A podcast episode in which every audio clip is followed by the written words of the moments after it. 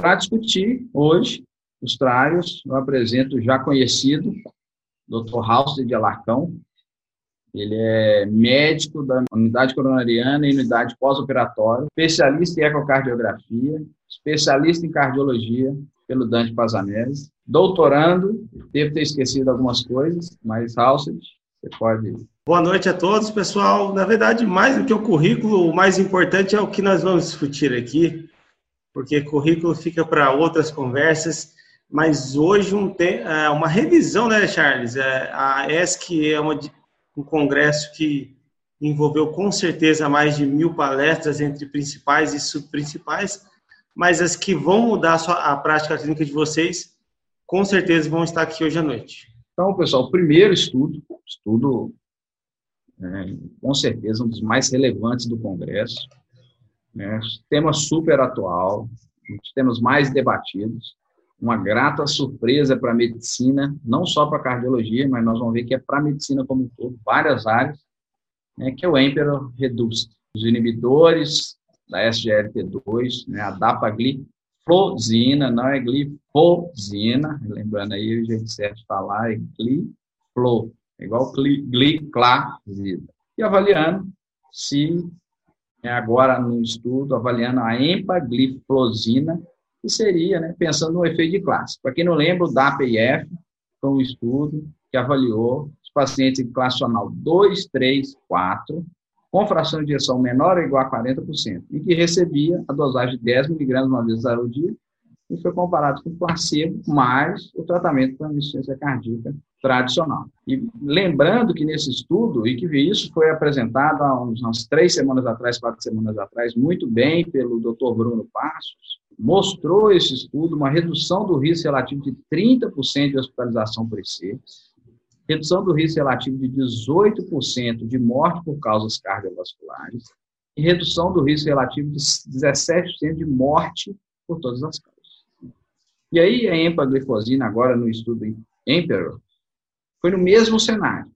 Pacientes, IRA 234, fazia uma injeção menor ou igual a 40%, e que recebia empaglifosina. Doutor Halsted, você pode falar para a gente desse estudo? Então, grande doutor Charles, inicialmente é importante entender que o EMPA-REDUCE ele faz parte do, de um grupo de trials chamado EMPA Trials, que vai incluir o Emperor Reduce, que esse foi publicado agora no, na ESC 2020, e existe um trial chamado Emperor Preserve, que é para pacientes com fração de injeção maior que 40%, a, te, a tentativa da empaglifosina com ela redução de eventos cardiovasculares. É interessante a evolução que a gente tem, né? O primeiro trial que saiu aí foi em 2015, o EMPA-REG, foi clássico, paciente diabético, houve redução de desfecho compostos cardiovasculares isolados, inclusive de morte cardiovascular.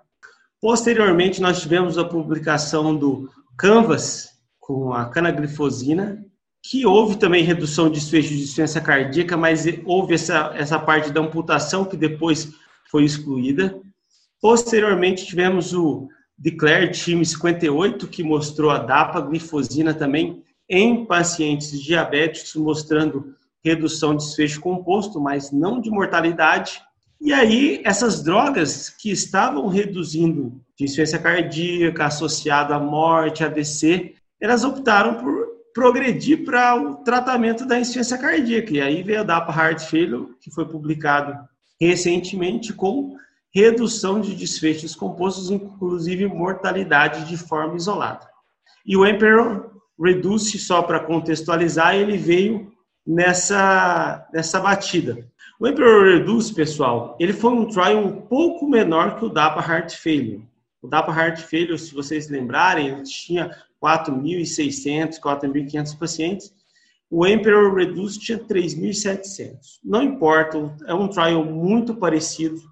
Eram com pacientes com fração de ejeção menor que 40%, com a eles teriam que ter essa confirmação do NT pro BNP reduzido. O foco aqui, pessoal, tanto do Emperor Reduce quanto do DAPA Heart Failure, não era a avaliação de filtração glomerular, de disfunção de filtração, como desfecho primário. Então, a maioria deles tinha, a, o clearance médio era acima de 60 ml por minuto por 1,73 metros quadrados e a terapia otimizada nos dois grupos. E o que, que esse trial resumidamente mostrou? Como desfecho primário, ele tinha o desfecho de morte cardiovascular e insuficiência cardíaca. Vocês vão observar que na maioria das, dos trials de antidiabéticos está esse composto como desfecho primário. Tá? Como desfecho secundário, tinha o desfecho primário mais a recorrência de insuficiência cardíaca e rehospitalização. E também, como um segundo endpoint secundário, tinha queda da taxa de filtração glomerular. E, resumidamente, o que aconteceu? Houve 25% de redução de desfecho primário, que era morte, cardio, é, morte cardiovascular e insuficiência cardíaca, 30% de desfecho secundário e houve a redução, a diminuição da queda da função renal em 50% dos casos. De forma isolada, é importante lembrar que esse trial não reduziu a mortalidade em si, tá?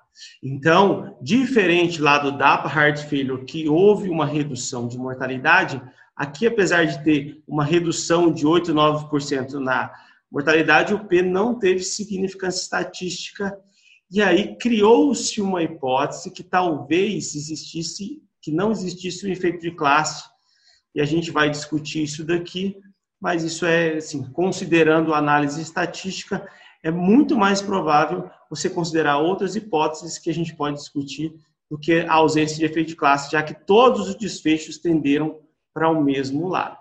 E, e você, falando né, nesse, nesse ponto, que não demonstrou redução, né, o DAPA, DAPA demonstrou, o Emperor não, redução de morte, você, você teria uma justificativa levantaria alguma hipótese por que, que o Emperor não mostrou, a empagliflozina não mostrou redução de morte? Então, então vamos lá. O DAPA Heart Failure, se vocês lembrarem lá na sua publicação, houve redução de 18% de mortalidade e no Emperor Reduce a redução foi de 8%. A gente tem que lembrar que o Emperor foi um estudo um pouco menor. Ele os pacientes tinham uma fração de injeção um pouco mais baixa, então eram pacientes mais graves. Uma coisa que tem que lembrar, grande parte da se não me engano, né? A fração de injeção média, média eu tenho 27% Ó, e no fração... DAPA era 31. 31. Uma coisa importante é os pacientes do do Emperor estavam mais bem tratados, né? Só lembrando, a, a utilização de entresto aqui chegou a 30%. E só dando uma pausa rapidão, isso aqui foi interessante, que esses trials, eles mostraram que houve redução de é, desfecho composto, que a gente viu, que era morte cardiovascular e insuficiência cardíaca, nos pacientes diabéticos e não diabéticos. E olha que uma coisa interessante.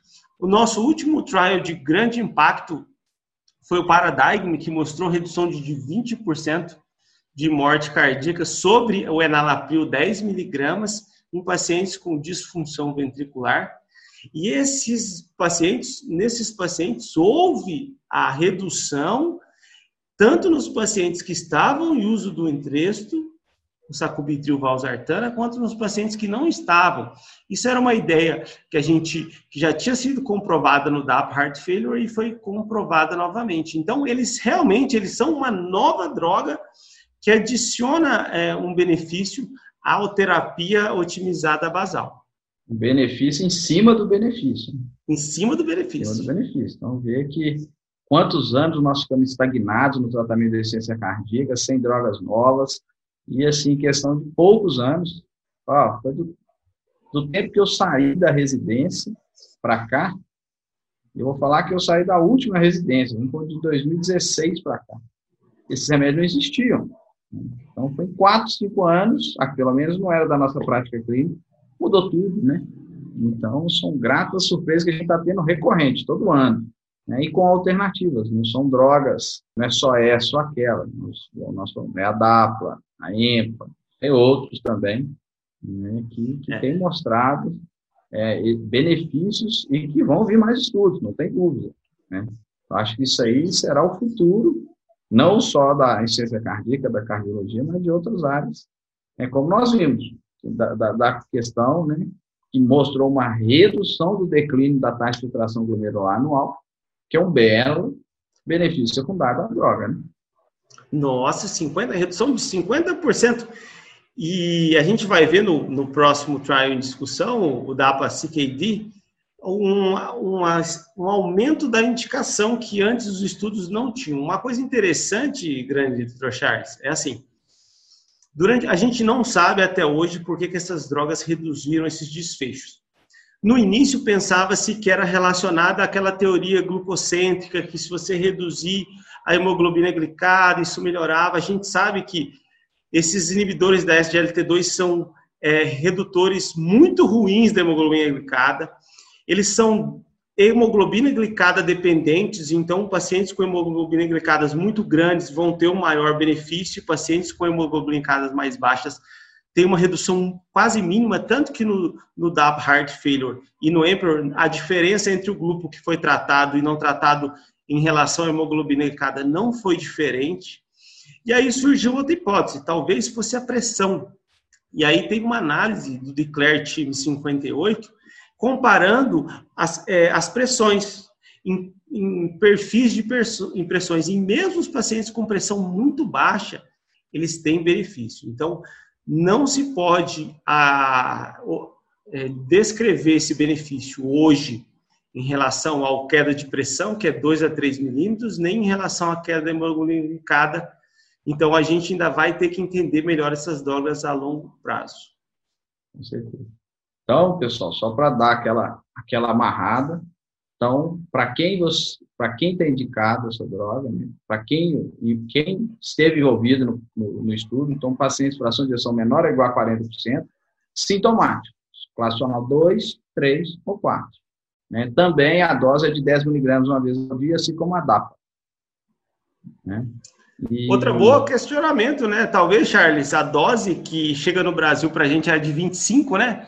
Talvez a dose de 25 fosse mais adequada, mas a gente sabe que no trabalho original as duas tiveram benefício de 10 e 25. 10 e 25. E você teria, Halsed, em algum paciente, assim, em algum grupo especial, você teria algum receio de prescrever a droga? Então, pessoal, essas inibidores da SGLT2, eles têm como é, limitação a gente tinha limitação à taxa de filtração glomerular abaixo de 45 até surgir os novos trials agora, que a gente vai discutir logo, logo, da APA-CKD, que alocou pacientes com fração de ejeção entre 25 para cima. Então, talvez a nossa limitação é a taxa de filtração glomerular de 30 para cima e pacientes que têm alto risco de infecção do trato genital. Lembrando, esse, esses trials mais novos, eles não mostraram um aumento da taxa de infecção é, genital significativa nos trials iniciais, porque virou um critério de exclusão deles. Então, os pacientes que têm, vou orientar, candidíase de infecção, tudo, eles já foram excluídos de cara, virou uma limitação da seleção. Então, infecção do trato geniturinário de, de repetição são contraindicados. Outra coisa, pessoal, não se utiliza em diabetes tipo 1 é também critério de exclusão, é diabetes mellitus tipo 2, que é a indicação de utilização dessas medicações. Tá? Lembrando que né, no, nesse estudo, é, tinha, se não me engano, 49% dos pacientes eram diabéticos e 51% não diabéticos. Né? Então, o, você pode utilizar, benefício, o benefício ele vem tanto nos diabéticos como nos não diabéticos. Perfeito. Né? Então, é isso. Então, você pode prescrever tanto para diabético como para não diabético, nos pacientes de fração de injeção menor ou igual a 40%, sintomático, fracional 2, 3 ou 4. Com esse benefício aí, que é um, né, um endpoint secundário, que é redução do declínio da taxa de filtração glomerular anual. Então, Halsey, para você, já é obrigatória a inclusão do inibidor da SGLT2 no receituário de um paciente com ciência cardíaca com fração de ejeção menor, menor ou igual a 40, sintomático? Já, já é do é, seu consultório. Já é, porque realmente é, houve benefício. E, Charles, a gente sabe, é o seguinte, eu acho que a gente aprendeu muito na cardiologia que o maior erro do médico é falar que a insuficiência cardíaca está estável, a doença coronária está estável. Não existe isso. O Ela risco residual desse paciente é muito grande ao longo do tempo. Então, a gente sempre tem que tentar melhor terapias para esse paciente, principalmente se estiver relacionado à redução de desfechos duros. Então, eu acho que tem que estar na prescrição, sempre considerando, pessoal, o poder aquisitivo do paciente. O paciente não pode ter uma empaglifosina e não alimentar, né? Todo cuidado é necessário. Exatamente. Então, para você, ganha o carimbo de mudou a prática clínica. Para mim também, ganha o carimbo de mudou a prática clínica. Já é uma medicação que tem que entrar no consultório, tem que estar tá na, na, no receituário aí dos seus pacientes, né? E se enquadra nesse perfil. Qual o custo mensal do tratamento? O custo mensal está muito próximo do custo do entresto aí, 200 a 300 reais.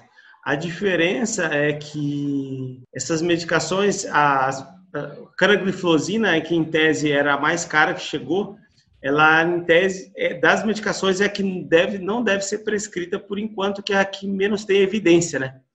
Houve redução de insuficiência cardíaca, mas não teve os benefícios é, tão adicionais que nem as outras tiveram. Então, eu acho que talvez seria mais para DAPA na insuficiência cardíaca, pessoal. Cuidado, o trabalho ainda está por andar.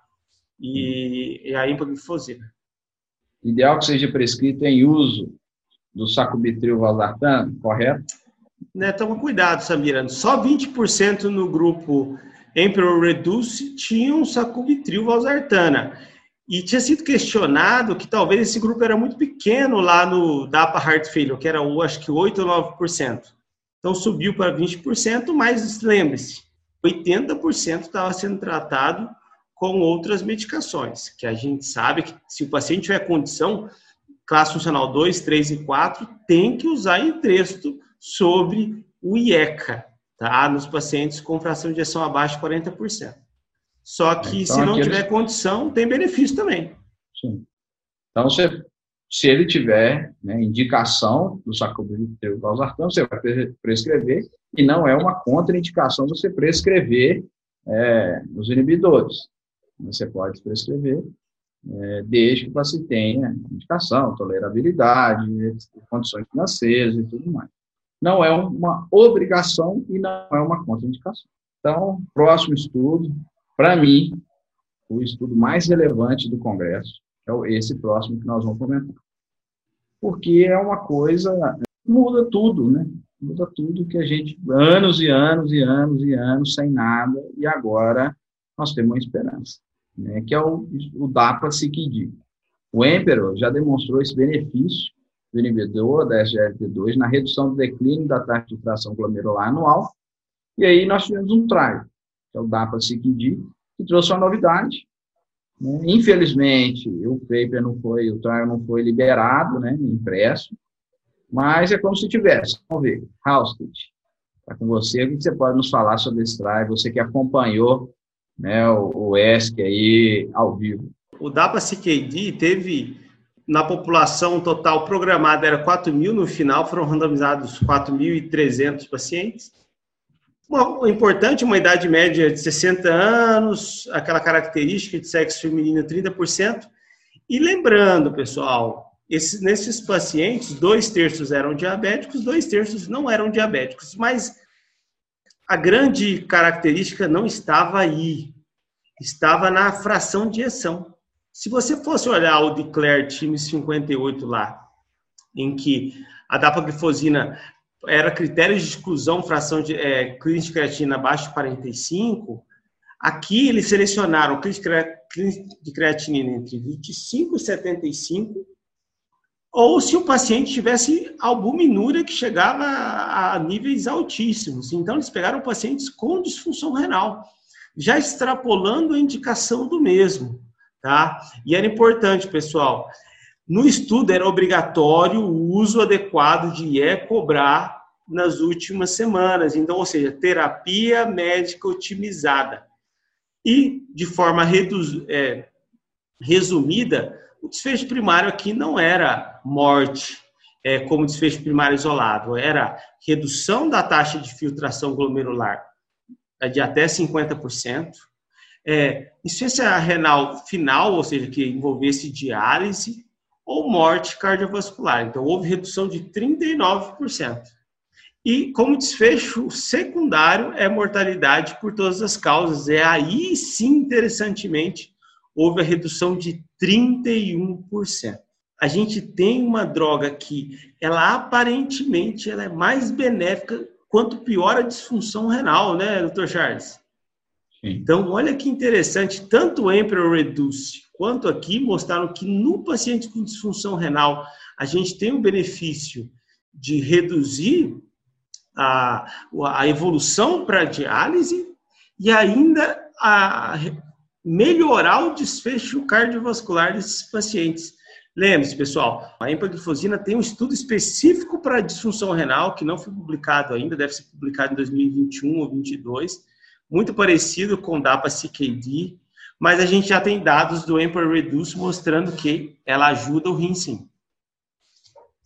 Então, né,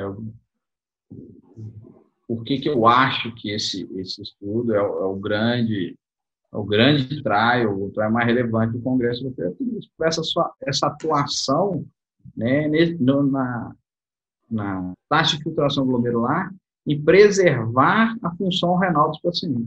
E preservando, reduzindo o risco de desfechos duros. Né? Reduzindo o risco de desfechos duros.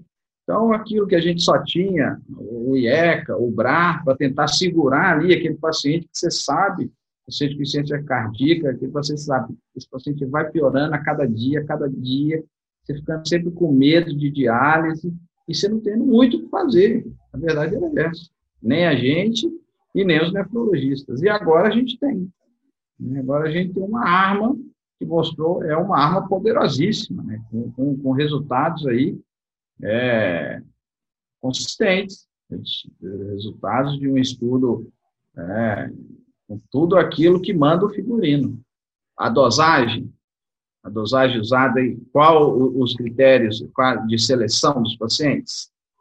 Então, vamos lá. A dosagem é 10 miligramas, né? A DAPA, ela praticamente só tem essa dosagem. Os critérios de estudo, 18 anos ou mais, a taxa de filtração glomerular entre 25 e 75, é, albuminúria sobre creatinina entre 200 a 5 mil, ou seja, o paciente poder ter, poderia, ter proteinúria e o paciente era obrigatório a estar em uso de EcoBRA por pelo menos quatro semanas de forma correta. E contraindicação era doença renal autoimune e diabetes tipo 1, né? Então, pronto. Então, era, é, são, é esse paciente. É a maioria dos pacientes do nosso consultório. Né? Esses pacientes que, que, do dia a dia de quem trata insuficiência cardíaca, quem trata... E não é necessariamente, né, porque não é um critério aí de, é, é de inclusão, o paciente tem insuficiência cardíaca. Pode ser um paciente simplesmente do seu consultório que está piorando a função renal hipertenso. Nós vemos todos os dias no nosso consultório. Então, uma arma que nós temos agora para esse paciente. E para você, Raul, nesse paciente, né, você pega um paciente lá, você está acompanhando ele, e aí ele aparece primeiro, você calcula, vem lá o clearance de creatinina de 80, a gente está acompanhando ele, ele cai para 70, Aí se ainda não, ainda vou segurar, porque às vezes foi só esse exame, aí no próximo ele cai para 55. Esse paciente, você inicia? Eu inicio e, e, assim, tem trabalhos, eu acho que vale a pena só citar, Charles, tem trabalhos que lutam contra o placebo total, né? E aí lutar contra o fraco é fácil. Agora, um trabalho que exigiu que usasse é cobrar e tratamento pressórico adequado, ou seja, ele lutou contra o que a gente já usa que o benefício foi com o que a gente faz. Eu acho que muda a prática clínica e já deve ser usado. Então, também concordo 100%. Esse paciente desse exemplo é, tem que receber essa droga, porque já mostrou melhora na, da, da função renal e redução de desfecho duro. Redução de desfecho duro. Então, muda com certeza a prática clínica se receber esse paciente amanhã, é, já é uma indicação. É para mudar a sua prática clínica amanhã, às 7 horas no seu consultório. E o pessoal de casa, o que, que achou? Achou que, que mudou a prática clínica? Eu concordei com Halsed, mudou a prática clínica. Bruno, Bruno Passos. Concordo, Bruno Passos concorda. Eu, eu sou fã desse trabalho. Viu? Quando ele sair, né, for publicado, é, eu, na mesma hora eu lerei todo. Vamos lá, acho que o pessoal está bem tímido aqui para interagir. Flávio Pimenta, sim, já está usando. Ótimo, Flávio. Isso aí. Perfeito. Falou, né? o, o, Bruno falou, cuidem-se, que foi focado em diabético, agora extrapolou para o não diabético. Certeza, né? E lembrar isso, né? não é só para o diabético. Tem que tirar agora, a partir de agora, tirar essa conversa, essa ideia de diabetes da cabeça. Né? É para não diabético. E diabético. Ok, ótimo. Então agora vamos para o terceiro trial. E esse é um trial assim que é um exemplo de persistência, de consistência, tudo aí que os os mentores orientam, né? seja persistente, seja consistente, e é a colchicina. Quem diria que a colchicina ia chegar onde chegou? Discussão no ESC, é, pessoas prestando bastante atenção.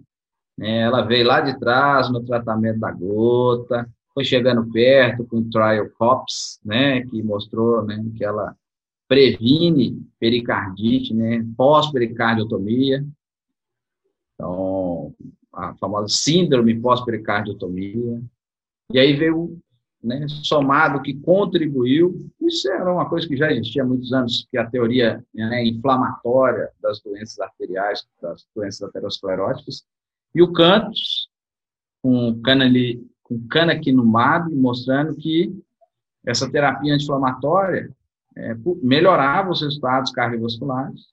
Então, confirmando que sim, né, uma terapia anti-inflamatória poderia ser benéfica em desfecho cardiovascular. Veio o Colcote, ou Colcott, né, é, na doença coronária aguda, então, quem não lembra, publicado em né, 2019, se não me engano, é, aqueles pacientes com infarto, dentro dos primeiros 30 dias do infarto, ele recebia meio miligrama por dia de colchicina, e houve uma redução dos riscos relativos de 74% de AVC e 50% de internação urgente por angina que levou à revascularização. Então, mostrando já resultados importantes e desfechos consideráveis. Só que era na doença arterial, na doença coronariana aguda. E aí, o trial desse ano, do ESC 2020, foi o LODO 2, né, que foi a avaliação da doença coronária crônica uma verdadeira corrida contra o tempo. Né? Se for ver, um grupo holandês e australiano, se não me engano, que fez. Né? O último contato com o paciente foi em fevereiro desse ano e o fechamento da base de dados em maio para ser publicado. Né? O ESC foi 29 de agosto a, a 1 de setembro. Então, tempo, uma corrida que eles tiveram contra o tempo aí. E o que, que mostrou o Lodoco 2? Grande Charles, é interessante falar isso porque assim, as pessoas elas vê o, o Cocote fala assim, nossa, então eles saíram da síndrome aguda e foram para a crônica. Para crônica, não foi isso, pessoal. A gente tem o Lodoco 1 que foi publicado com cerca de 500 e poucos pacientes em 2013, que já mostrava que o uso da coxicina em doença coronária crônica tinha redução de desfechos cardiovasculares. Só que era um estudo pequeno. No ano seguinte, 2014, o Lodoco 2 começou a randomização em 2014, só foi publicado agora. Então, a, a, o uso da coxicina na doença crônica, ela tem muitos anos. Só que aí ela adquiriu um patamar num, num trabalho em que foram randomizados cerca de 5.400 pacientes, então 2.760 em cada braço. Importante entender. Por que, que a gente chama doença crônica? Porque o critério de inclusão era ter evento nos últimos seis meses. Porém, dois terços dos pacientes tiveram um evento coronariano há mais de dois anos. E o tratamento nesse é, relacionado foi a angioplastia. Os pacientes tinham uma idade média de 65 anos, a maioria, como sempre nos trabalhos, é, eram homens, e com um tratamento é, otimizado. É, é importante entender o que eles chamavam de doença coronária. Era só quem era infartado? Não. Era ou infarto prévio, ou uma anjo TC com doença coronária, ou um score de cálcio acima de 400, pessoal. Olha que interessante. Se você fizer um score de cálcio acima de 400 unidades Agaston, esse paciente ele entraria nesse estudo desde que tivesse a idade entre 35 e 82 anos. E o tratamento? Colchicina meio miligrama ou tratamento normal, que era a terapia para uma DAC, vamos falar assim. É interessante que esse trabalho ele entra no clássico trabalho que envolve o que a gente chama de running. O que é running? É você pegar droga, dar para todo mundo do grupo e ver quem aceita. Nesse, no grupo, 9%, 10% não aceitaram. Então, esse grupo de 10% inicial foram excluídos. E aí, do grupo que conseguiu tomar droga, metade ficou com a droga e outra metade não ficou com a droga. E aí, no acompanhamento, houve redução de 31% de morte cardiovascular, infarto do miocárdio, AVC isquêmico ou revascularização induzida por infarto. Então, assim, houve redução significativa de redução de eventos isquêmicos. E o interessante é que a colchicina ela reduz muito AVC. O pessoal acabou levantando alguns tópicos, que foi o seguinte: a gente sabe que toda vez que você usa uma droga anti-inflamatória, você tem anti-inflamatória, anti-liberação de interleucinas, você tem o risco de aumentar uma doença infecciosa, já que a liberação de citocinas faz parte do nosso sistema de defesa. Isso surgiu do quê? Surgiu do Cantus lá, que mostrou aumento do risco de sepse com o canakinumab, e o Colcott, na fase aguda, mostrou que houve um aumento do risco de pneumonia. Nesse trial, com esse N tão grande, não houve aumento de pneumonia nem de nenhum processo infeccioso. Houve um discreto aumento de morte não cardíaca com P não significativo. Então, isso levantou alerta dessa, por que essa morte não cardiovascular, mas de longe não subestima ou inibe o benefício cardiovascular com uma droga que custa 20 reais, pessoal. Na farmácia mais cara, a colchicina custa 20 reais. Então, assim, de longe, fazia tempo a gente que a gente precisava de uma droga que custasse, que fosse acessível, né, Charles?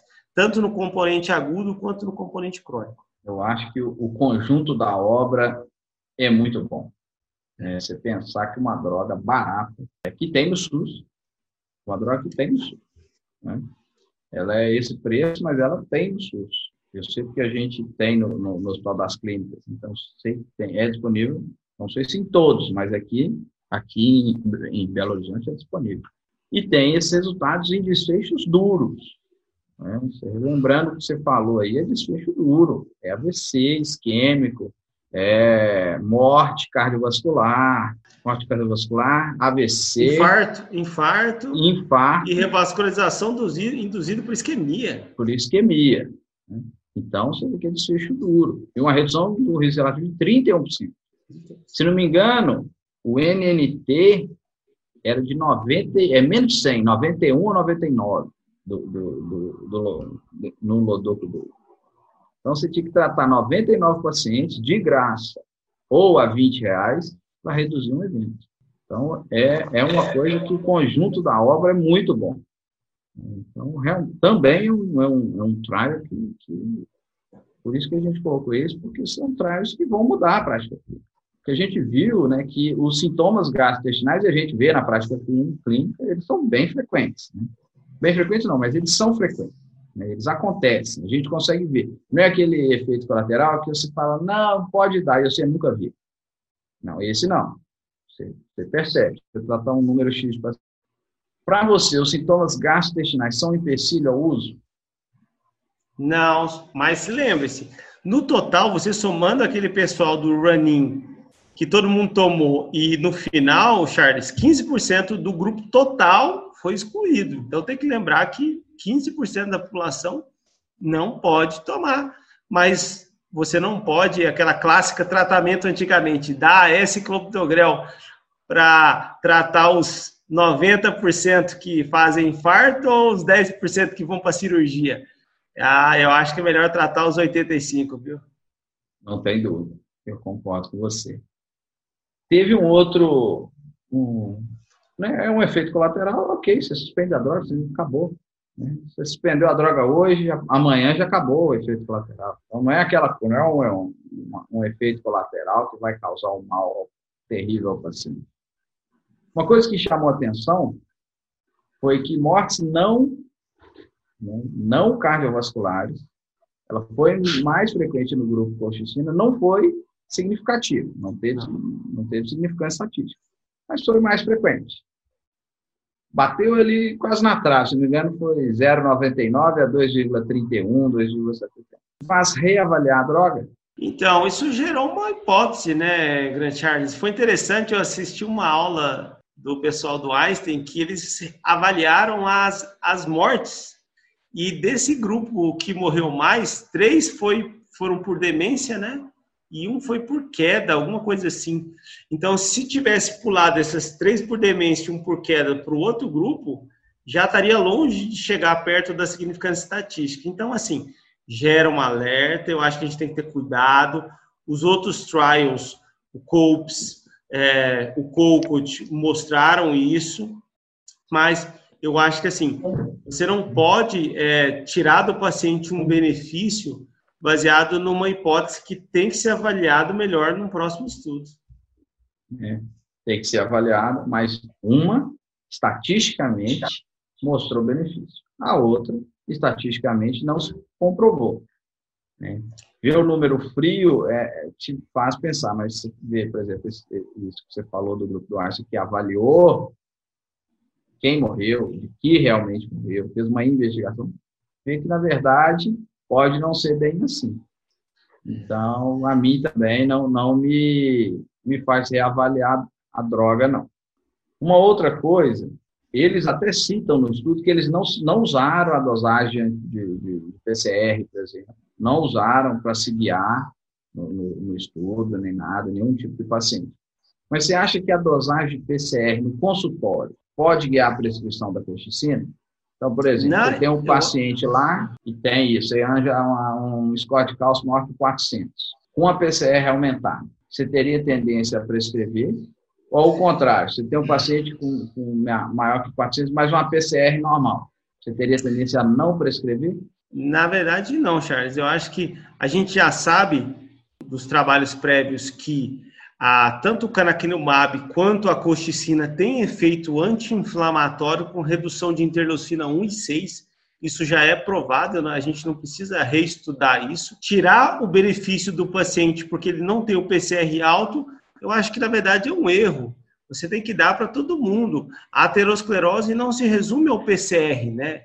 O PCR é um dos marcadores anti-inflamatórios, então você estaria se limitando e um estudo que envolve 5 mil pessoas, ele pegou gente com PCR alto e baixo, com certeza, tá? independente do score de cálcio e tudo, mas eu acho que a gente tem que dar essa medicação. O próprio estudo selecionou todo tipo de paciente. Quem tinha, quem não tinha PCR alterado. Esse uso do, do, do PCR é uma coisa assim que não me convence, eu vi já discussões sobre isso, não me convence. E de uma maneira geral, para mim, pelo, pelo tom da sua, da sua você falou, para você mudou a prática clínica. Ah, mudou na fase aguda e na fase crônica. Nos dois, o Colcott, ele, para mim, você tem que prescrever. Lembrando que você citou o Cocut, a randomização foi nos primeiros 30 dias, mas em média 13 dias. Então, é na fase aguda e na fase crônica, pessoal. Houve redução de desfecho duro, é uma droga barata, o NNT menor que 100, o conjunto da obra é muito bom. Para mim também mudou a prática clínica. E aí, ó, o Flávio está perguntando, é, adicionando a terapia anti-isquêmica atual, com certeza. Esse, nenhum desses trials, eles já seriam criticados na publicação se 30% tivesse usando o IECA, 40% usando é, é, o beta-bloqueador, já estaria a crítica na randomização, né? Então, assim, todos estavam em terapia otimizada. Eu só queria fazer um parênteses aqui, lembrando do Emperor. Ele está até no Emperor, a gente falou de NNT aqui do Lodoco, do Lodoco 2, é, no Emperor, eles falam, né, eles citam no estudo o NNT, né? O NNT de 19. Olha que NNT, o NNT você precisa tratar 19 pacientes para reduzir um evento, para evitar um evento. Né? Vocês vão se lembrar, era morte cardiovascular, internação com insuficiência cardíaca, correto? Era esse que era o Isso, morte cardiovascular e internação com insuficiência cardíaca, esse era o desfecho primário. Então, você tinha que tratar 19 pacientes para evitar um evento desse. Então, olha a importância do estudo. Do, do DAPA-CICD, a gente não tem os dados exatamente para poder calcular. O Lodoco 2, eu tenho quase certeza que é 99 ou 91. Mas também é um número fantástico. Então, vamos para o próximo. Hum, assim, já era. Né? Assim, todo mundo já já olhava para isso com meio de olho meio torto. Já muita gente já fazia na prática clínica e agora já tinha muitos trabalhos que é o, o popular tático, né? popular tático, que é avaliar qual é o melhor tratamento pós-TAP para prevenção de tromboembolismo. Mas se você jogar no S, né, sobre né, prevenção de tromboembolismo e terapia dupla terapia simples TAV, você encontra no site da, né, do, do Oeste Europeu 211 publicações. Você vê como já foi um assunto bastante debatido. Só que agora eu acho que vem a parte. Então, a hipótese, ele foi testar o quê? A terapia dupla, AS mais corpo do grel, ou só AS nos pacientes sem indicação de anticoagulação postados, que era melhor. E o que, que mostrou o estudo, Halsted? Então, só lembrando, o Popular Tab, na verdade, eles são dois grupos, né? O braço B e o braço A. O braço B já foi publicado no American College desse ano. Queria testar nos pacientes que têm indicação de anticoagulação. Você adicionaria um segundo antiagregante, clopidogrel ou não, e mostrou que no paciente que tem anticoagulação e fazer TAV, é só o anticoagulante, que no caso lá foi o Marevan. Agora, nesse Queria te ponto... fazer essa pergunta no final. Você já ah, matou desculpa. a primeira. Show de bola. Então, aqui, pessoal, foram é um, é um trial muito interessante. E o N é pequeno porque o custo desse trial foi gigantesco. 331 no braço aspirina, mais 334 no braço clopidogrel. Qual que era a ideia do estudo? Lembrando que a TAV é uma prótese biológica uhum. sobre uma, um revestimento do estente, como os hemodinamicistas dizem, ou de cromo cobalto ou de retinol. Então, eles se extrapolaram daquela época que você deveria fazer a utilização de AS clopidogrel por um período de 3 a 6 meses e depois disso manter só AS. Isso na diretriz de 2017 era classe 2A pela diretriz europeia e classe 2B pela diretriz americana. E aí a gente não tinha um estudo que tinha testado isso, a gente só tinha dados de evidências de estudos observacionais e de análise de outros dados. E aí esse estudo falou assim, vamos testar AS ou AS clopidogrel, qual vai ser o mais benéfico desses dois. Lembrando, quando você quer um estudo desse jeito, pessoal, o estudo não é morte. O estudo tem que ser segurança. Então, o desfecho primário aqui foi sangramento que envolveu sangramento total, sangramento relacionado ao procedimento, com classificações que a equipe de hemodinâmica questiona, porque uma das classificações não incluía o sangramento relacionado ao procedimento, mas isso foi estudado depois, tá? E mostrou que houve uma redução de 43% de todos os sangramentos em paciente que implantou TAV via femoral, ou seja, na via que sangra menos, utilizando só AS em relação a AS e clopidogrel. E quando você foi para o desfecho secundário, que era mais relacionado ao procedimento isquêmico, a relação de isquemia, que era morte cardiovascular, sangramento não relacionado ao procedimento, AVC e infarto do miocárdio, houve redução de 26%. Isso atingiu não inferioridade e superioridade. Só toma cuidado. O N é pequeno para você falar que ele é melhor. A ideia é que ele, ainda mais sendo um desfecho secundário, a ideia é que ele, isso seja considerado como um benefício de segurança. Muitos vão perguntar, beleza, mas a gente queria. E em relação ao sangramento, a trombose que pode acontecer, já que você está tirando o segundo antiagregante? A gente sabe de estudos prévios que existe a trombose subclínica, que em alguns trabalhos chegam entre 18 e 20%, entre 18 e 40%. A maioria das vezes elas não têm relação clínica. E aqui não foi estudada a trombose subclínica de forma direta.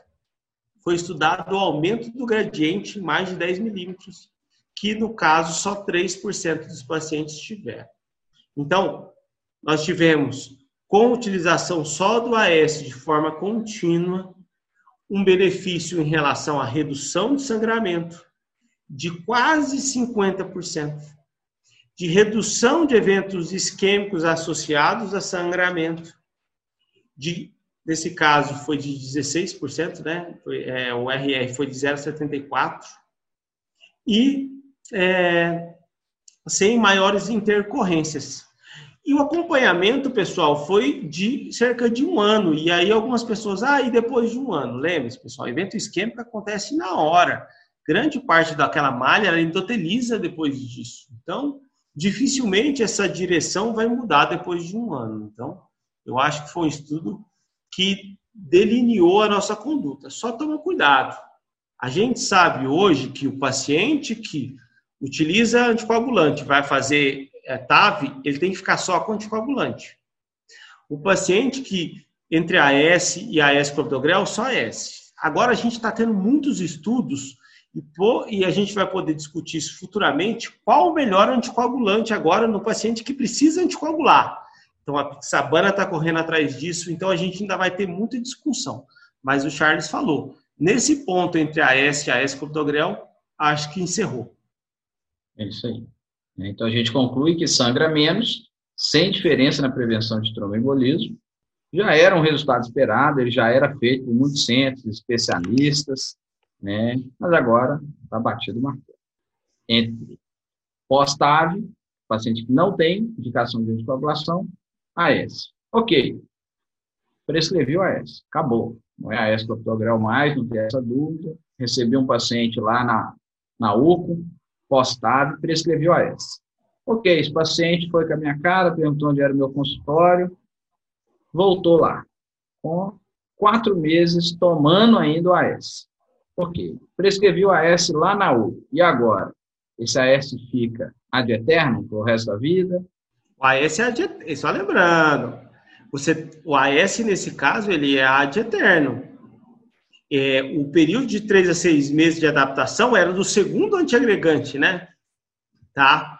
A única, a única vez que você tira o, o AS, que não tem nada a ver com esse cenário, é quando o procedimento que você coloca, ele endoteliza de forma completa.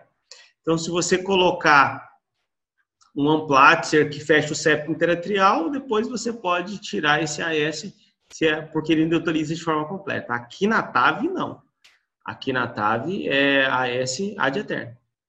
É, lembrando, né, que esse período, que, que é muito citado, de três meses, é o período de maior endotelização da prótese e é o período de maior risco de AVC.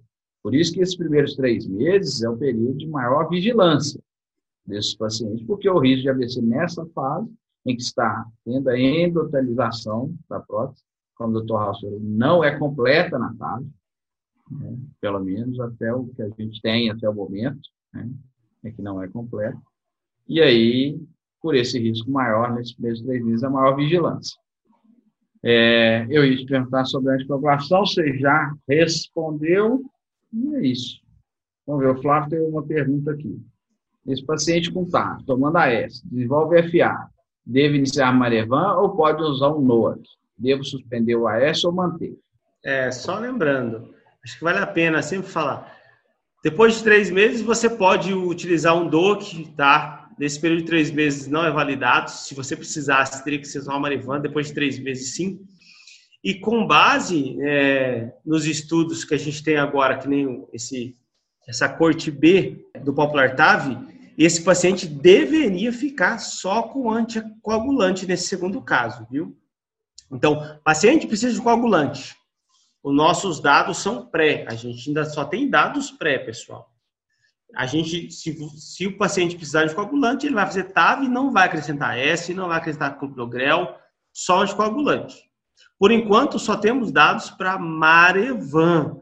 Por quê? Porque nesse período de três meses, as diretrizes falam, paciente com TAV, nos períodos de três meses, só Marevan. A gente está tendo trabalho que está tentando encaixar nesses três meses. Agora, as diretrizes já permitem utilizar DOAX, depois desses três meses. Então, faz de conta que com um ano, baseado nas evidências que a gente tem hoje, o paciente está em AS, no caso de uma TAV, precisou de um anticoagulante, você vai ter que realmente tirar esse AS, que a gente já viu que sangra mais associado ao, ao anticoagulante, e deixar só esse anticoagulante, tá? Matou, né? Então, se ele desenvolver AS, desenvolver FA nos primeiros três meses, só Marevan. Depois dos três meses, você vai tirar o AS e colocar um novo anticoagulante. Mudou a prática? Com certeza, mudou a prática aqui. Quem usava AS com Dogrel não tem mais essa, essa conversa. Agora é manter só AS. O grande Charles, é assim, poucos congressos você observa que mudam a prática clínica de forma simples e de forma interessante. Muitas das vezes o Congresso inclui drogas que nem o canakinumab, que foi muito interessante porque provou a, prova, a, a droga inflamatória, mas uma droga custa mais de 100 mil dólares.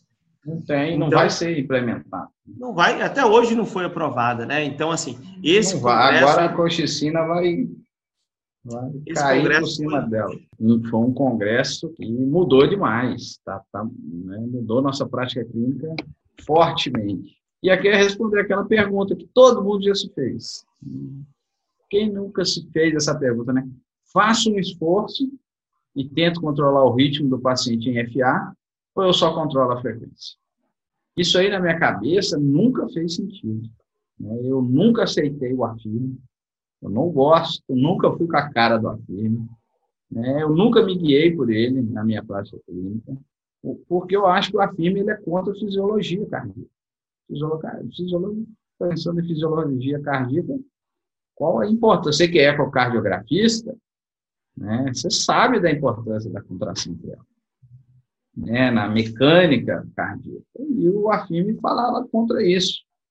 E aí, o que se pensou? Será que com a evolução, né, com os novos conhecimentos acerca da FA, os tratamentos dos fatores de risco, da síndrome metabólica, da apneia de sono, com a evolução das técnicas de ablação a gente teria um resultado diferente do AFIM. E aí veio esse estudo. O que, que ele mostrou, doutor Halstead? Esse estudo, eu acho, ele, acho que ele foi muito show de bola. Porque assim, a gente tem que tomar cuidado, pessoal.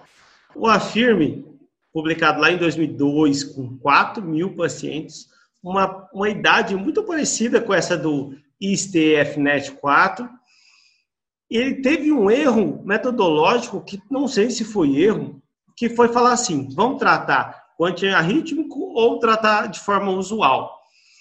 Mas na época, talvez o pessoal achasse que os pacientes que revertessem o ritmo, eles poderiam tirar o anticoagulante. A gente sabe que isso não é real. Então, um dos grandes questionamentos é falar assim: beleza, o afirme não mostrou diferença e mostrou que os pacientes com antiarrítmico, independente da classe, internam mais.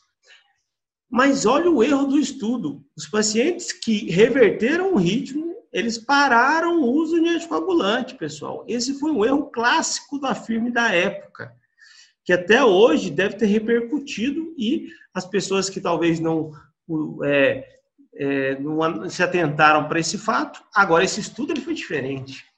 Ele quis comparar isso exatamente. Vamos lá, vamos comparar um grupo um pouco menos, 3 mil e poucos pacientes em cada braço.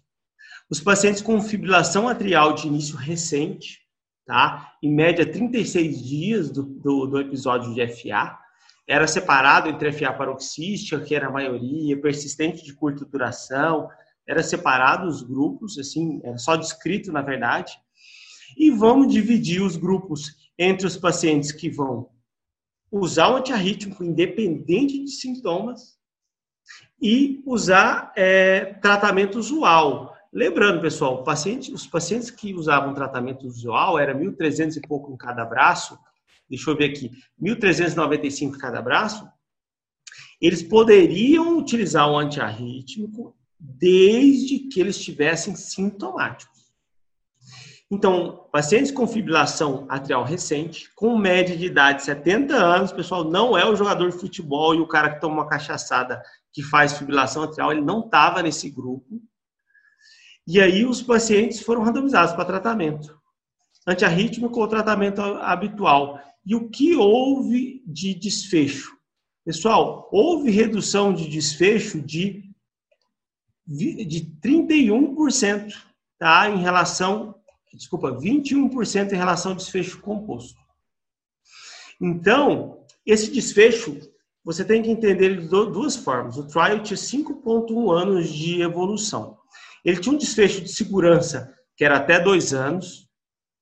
Desfecho de segurança, não, de eficácia até dois anos. E depois de dois anos era segurança mais eficácia. Por que eficácia entrou aqui? Porque os trials passados tinham mostrado que o uso de antiarrítmico o paciente internava mais. Mas, claro, naquela época, o antiarrítmico de escolha era miodarona. Nesse, nesse trial, qual foi os antiarrítmicos de escolha? Na classificação de Valgon-Williams, pessoal, foi quase tudo classe 1. Propafenona, flecainida. Teve algumas medicações que a gente não tem, que nem a flecainida atualmente, que foi a maioria.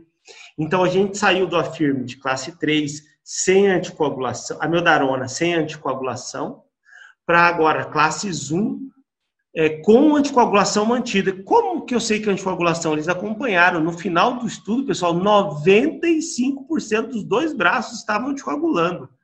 Ou seja, você falar que a rever, o tratamento de antiarrítmico versus tratamento habitual tem redução de 21% de desfecho composto acima da anticoagulação semelhante nos dois grupos, isso é fenomenal, tá? E o interessante, você fala assim, beleza, mas em relação ao ritmo no final? Pessoal, em dois anos, 80% do grupo antiarrítmico estava em ritmo sinusal versus 60% no grupo tratamento usual, estava em ritmo sinusal. E um dado que também é interessante é que, em relação a sintomas, 70%, 70% estava sintomático. Então, o antiarrítmico não é para tratar sintomas, é para tratar a função do coração, a contração atrial. E é muito importante que a gente viu alguns debates que o pessoal confundiu. Pessoal, em dois anos, no tratamento de eficácia, 19% dos pacientes fizeram, fibula, fizeram ablação. Eu gosto muito do Charles, mas esse trial não foi para avaliar isso. Ele queria avaliar ritmo sinusal usando antiarrítmico e em 19% dos pacientes eles fizeram ablação versus tratamento usual. Então, você não pode confundir. O pessoal fala assim: "Ah, a ablação é melhor que o tratamento". Não, esse trial ele teve uma parte que foi significativa, 19% é significativo, mas o foco dele não foi esse. E a gente tem que levar isso um, uma coisa como visão. Pessoal, aquele paciente de 40, 30 anos, 20, que tomou uma cachaçada, que ele tomou café demais, deu plantão três dias seguidos e fez FA, ele não estava nesse trabalho. Esse paciente não merece antiarrítmico de forma precoce. Esse paciente merece mudar o estilo de vida. O Charles deve ver os obesos Quantos colegas obesos com 30 e 40 anos estão fazendo fibrilação atrial? Esse cara não tem que ficar, ele tem que mudar o estilo de vida, né, Charles? E, e indo para ablação, né? Muito colega indicando ablação para esse paciente, mas não indica uma polissonografia, não indica um, um, um CIPAP para tratar uma apneia do sono, que com certeza está ali. Então, com certeza. Eu falo assim, ablação é exceção. Ablação é exceção. Ablação é para paciente refratário. Refratário é tratamento medicamentoso. Então, e esse paciente poderia pensar em ablação, mas né, é, é como você falou, o que mostrou aí, né, o que veio mostrar outra coisa. Ok, a ablação teve presente, né, os pacientes são pacientes mais idosos, aquele grupo de pacientes que nós sabemos, quanto mais, mais idosos, maior o risco de fibrilação. É, mas até um fato interessante, se não me engano, no, no início do estudo, 70% dos pacientes estavam em ritmo sinusal. Não, era, não, era, era, não, não era 70. Eu vou mostrar aqui, ó, eu tenho dado. Em ritmo sinusal, no, no início do estudo, era 54% no tratamento antiarrítmico e 53% no tratamento usual. Usual. Então, você vê, né, que tinha um grupo importante que fazia né, FA paroxística, estava aí muitos pacientes em, em, ritmo sinusal. Uma coisa que, que, que, a gente percebe no estudo é que os eventos adversos eles foram mais prevalentes no grupo controle do ritmo. Isso é um impeditivo para se tentar essa estratégia? De jeito nenhum, né? Essa é uma estratégia que reduz desfechos considerados duros em dois anos de tratamento não é. É assim, toda medicação, inclusive a dipirona, tem efeitos colaterais, né, Grant Charles? Você tem que saber o que você está usando e para quem você está indicando. Um paciente que tem uso de várias medicações que aumentam o QT, você vai selecionar melhor a indicação do, do uso antiarrítmico.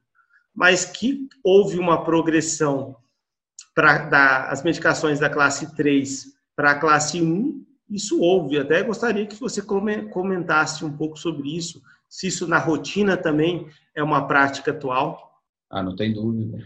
É, não tem dúvida. Hoje, paciente sem doença cardíaca estrutural, droga é propafenona.